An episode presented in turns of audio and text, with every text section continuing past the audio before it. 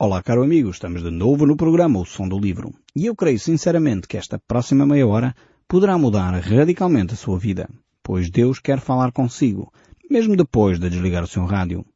Eu sou Paulo Chaveiro e nós hoje estamos de volta a este pequeno livro, que é o livro de Obadias. É, por um lado, um pequeno livro em tamanho, mas creio sinceramente que é um grande livro em termos de valor espiritual nós podemos retirar dele lições tremendas para a vida pessoal e em comunidade. E nós vamos fazê-lo retirando as lições desse povo que era o povo de Adão, que eram os descendentes de Esaú.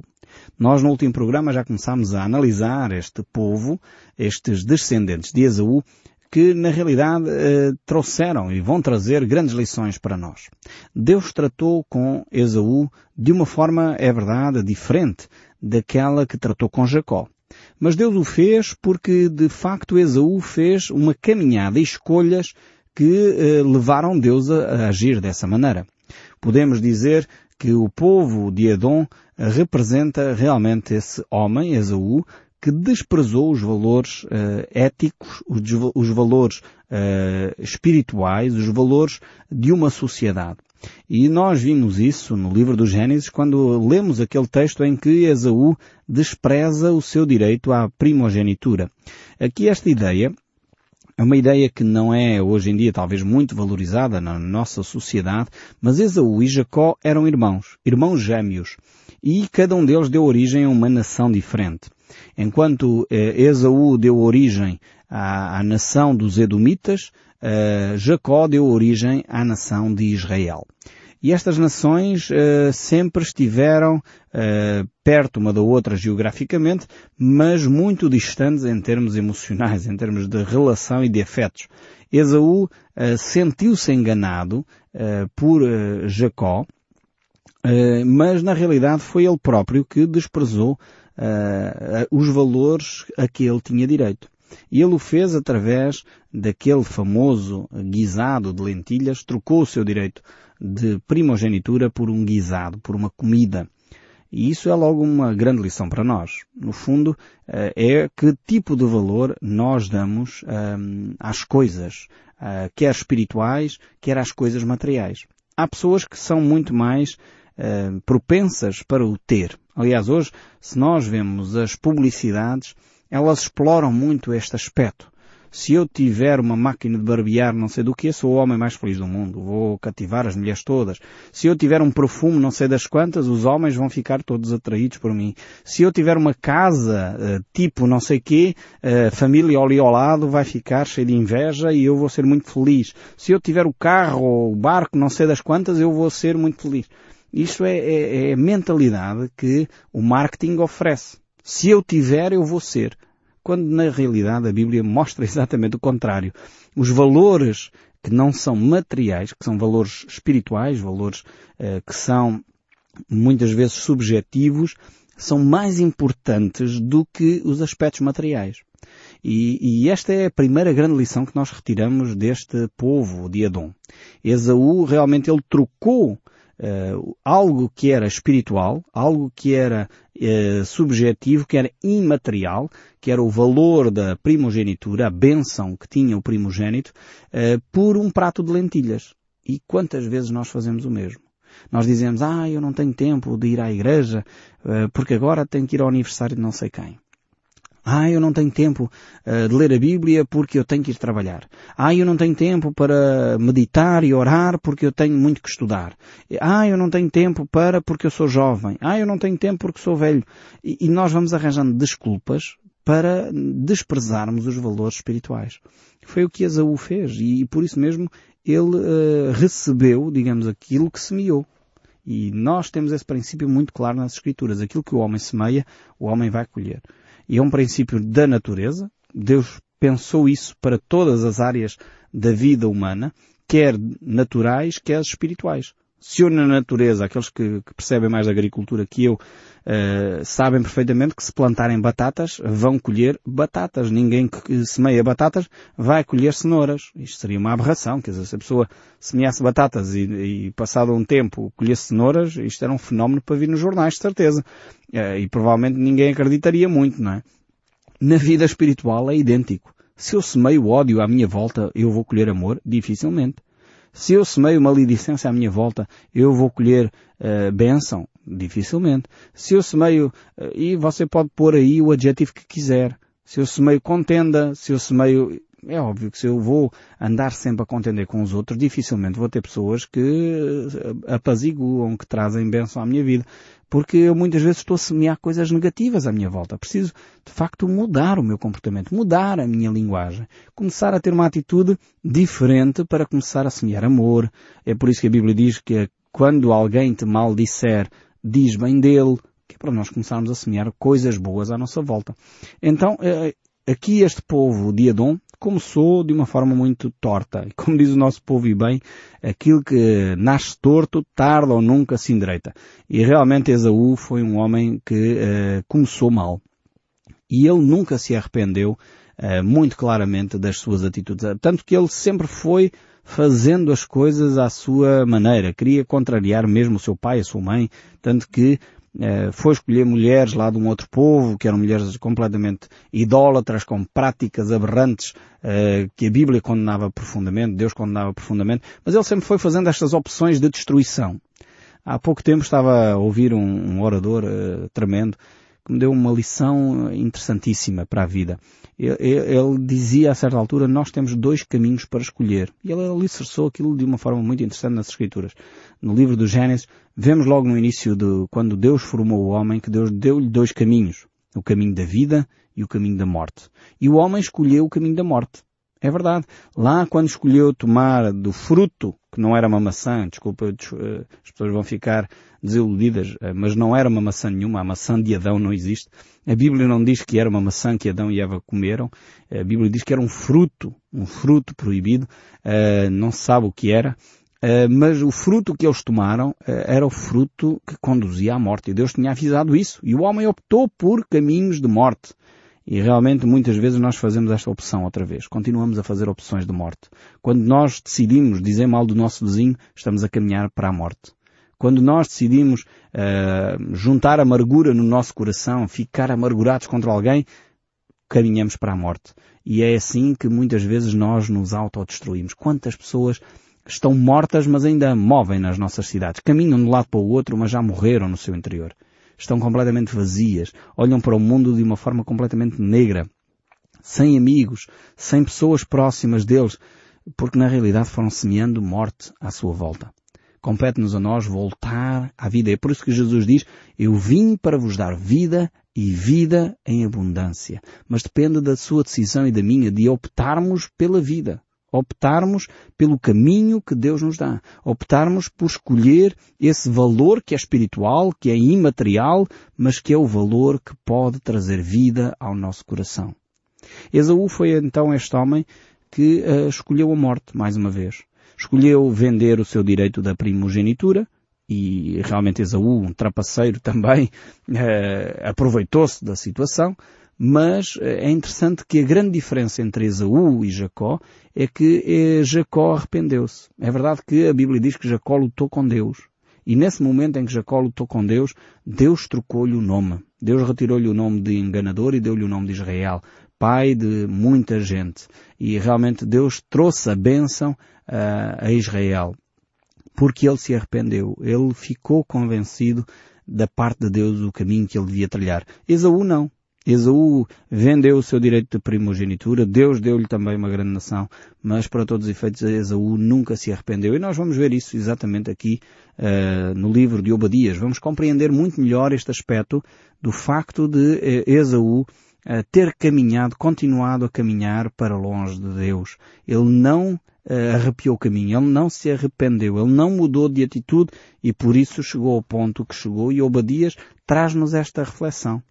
Porque muitas vezes nós olhamos para o texto e quando o apóstolo Paulo diz que Deus amou a Jacó, porém aborreceu a Esaú, Uh, nós ficamos, ah, mas que Deus é injusto. Deus é realmente injusto. Uh, Deus então ama um e vai preferir um em detrimento do outro. Então Deus está a fazer exceção de pessoas. Quando a Bíblia diz que Deus não faz exceção de pessoas. Então há aqui uma contradição, vamos pensar nós. Mas não é assim. A grande diferença é que Deus sabe o fim uh, antes que o princípio comece. E Deus sabia as opções que Esaú ia fazer. E nós agora quando lermos o livro de Obadias, e é por isso que é tão importante termos o livro de Obadias nas mãos, é que nós vamos perceber porque esta frase do apóstolo Paulo. Deus amou a Jacó, porém aborreceu a Esaú. Não é que Deus fez, fizesse uma distinção e pensou, bem, olha, Esaú é, é, muito peludo, porque a Bíblia dizia que Esaú era muito peludo. Esaú é muito peludo, então não gosto dele. Parecia quase esta a ideia, não é? Quando a gente lê esses textos bíblicos assim isolados. Mas é importantíssimo nós olharmos para as Escrituras no seu todo. E quando nós vemos as Escrituras no seu todo, ficamos com uma compreensão e pensamos, espera lá, então afinal não é assim tão, tão ao acaso que Deus diz esta frase. Há aqui fundamento. Deus tinha este fundamento muito claro nas Escrituras e Deus dá a explicação porque é que ele toma esta atitude.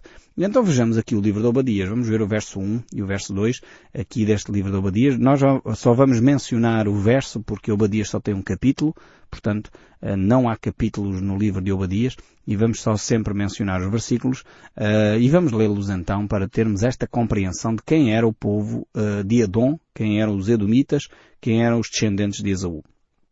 Diz assim a palavra de Deus. Visão de Obadias, assim diz o Senhor a respeito de Adom.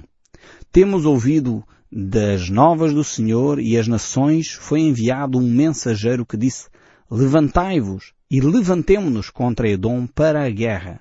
Eis que te fiz pequeno entre as nações. Tu és muito desprezado se nós lermos só estes dois textos, vamos ficar, mais uma vez, eh, enfim, a pensar, bem, então Deus despreza esta nação, Deus não quer que esta nação vingue, que seja uma nação grande, por que será? Edom era realmente um povo que deixou uma marca histórica tremenda, ainda hoje temos essa famosíssima cidade de Petra, um monumento histórico impressionante, uma cidade escavada na rocha, que é de facto uma obra de arte fantástica, que ainda pode ser vista hoje nos nossos dias. E se você na, na, na internet digitar Petra, provavelmente irá, irão surgir imagens desta, desta cidade, que era a cidade principal, a capital uh, de Edom. Uh, e realmente este, este povo, apesar deste grande feito de ter construído uma cidade impressionante, extremamente bem fortificada, porque era construída na rocha com uma única passagem estreita para entrar nessa cidade. Era quase uma cidade inexpugnável e impossível de conquistar, eh, praticamente, mas era um povo extremamente orgulhoso. Eh, e por isso mesmo eh, Deus vai tratar deste povo, vai tratar do seu orgulho. Por isso mesmo ele foi desprezado. Foi um povo que foi posto de lado. Aliás, é um princípio bíblico que está muito claro nas Escrituras que o orgulho precede a queda. Provérbios nos ensina isso. E a Bíblia diz também, no, mais para a frente, o, as cartas uh, do Novo Testamento dizem a mesma coisa. Uh, Deus resiste aos orgulhosos, porém aos humildes Ele dá a sua graça. Ou seja, o orgulho é talvez das coisas mais terríveis uh, que o ser humano pode alimentar no seu coração. e por isso mesmo Deus vai fazer-lhe frente. É, é o próprio Deus que resiste aos orgulhosos. Uh, e por isso mesmo há aqui, uh, a este povo de Edom, uma ação divina muito concreta e clara. Eles uh, são pessoas que vão alimentar, não era só Esaú que alimentou esse sentimento de desprezo pelos valores, pelos valores da sociedade, o desprezo pelos valores que são imateriais, os valores espirituais, mas todo o povo manteve essa característica. Então era necessário realmente agir em conformidade para com esse povo. E foi o que Deus eh, fez em relação aos Edomitas. Eles alimentavam esse seu desejo, esse seu anseio por orgulho e esqueciam-se de facto que Deus é o Deus Todo-Poderoso, o Deus Omnisciente, o Deus Omnipresente, que está constantemente a agir em nosso favor, que Deus não deixa de observar as nossas atitudes, Deus vê de facto as nossas atitudes, Deus olha para as nossas motivações e por isso mesmo Deus vê como é o nosso coração. E o verso 3 aqui do livro de Obadias diz a soberba do teu coração te enganou. Esta é a grande motivação, este é o grande assunto uh, que leva Deus a agir. Ó oh, tu que habitas nas fendas das rochas, aqui a, a referência claramente à cidade de Petra, uh, ó oh, tu que habitas nas fendas das rochas, na tua alta morada, e dizes no teu coração, quem me deitará por terra? Ou seja, o povo de eh, fortificou-se de tal maneira que achava que não havia povo algum que os pudesse conquistar. E certamente eles já falavam isto uh, com conhecimento de causa, quer dizer, eles já tinham, já tinham sido uh, várias vezes, uh, tinham se envolvido em guerras e, de facto, os outros povos não conseguiram conquistá-los. E então eles foram alimentando no seu coração a ideia de que eram inconquistáveis, era impossível, era impossível conquistá-los. Foram alimentando no seu coração este orgulho. Só como diz a Bíblia, o orgulho precede a queda. E isto acontece também com as pessoas. Quando nós começamos a pensar, ah, eu sou o maior, sem mim nada funciona, eu sou realmente a pedra essencial deste processo, nesta empresa, neste clube, nesta vida, ou nesta igreja até, começamos a colocar o pé, como se costuma dizer em bom português, em rama verde. Ou seja, estamos sujeitos a cair. Porque a Bíblia diz claramente que o orgulho precede a queda. É por isso que é tão importante vigiarmos o nosso coração. As nossas motivações, porque é que nós fazemos as coisas. Até eh, as coisas que são boas. Aquilo que muitas vezes nós fazemos em prol do próximo, em benefício dos outros. Estamos a fazê-lo por orgulho, para que os outros nos valorizem, nos deem uma palmadinha nas costas, ou estamos efetivamente a fazê-lo para a glória de Deus, para que o nome de Jesus Cristo seja glorificado. Isto é vital que cada um de nós avalie as suas motivações. O orgulho realmente leva pessoas sábias, poderosas, a cair. E muitas vezes eles esquecem-se que foi Deus que os colocou naquele lugar. Quantas pessoas eu conheço, empresários, políticos até, que realmente têm a perspectiva correta da vida e sabem que eles estão naquele lugar porque foi Deus que os colocou ali.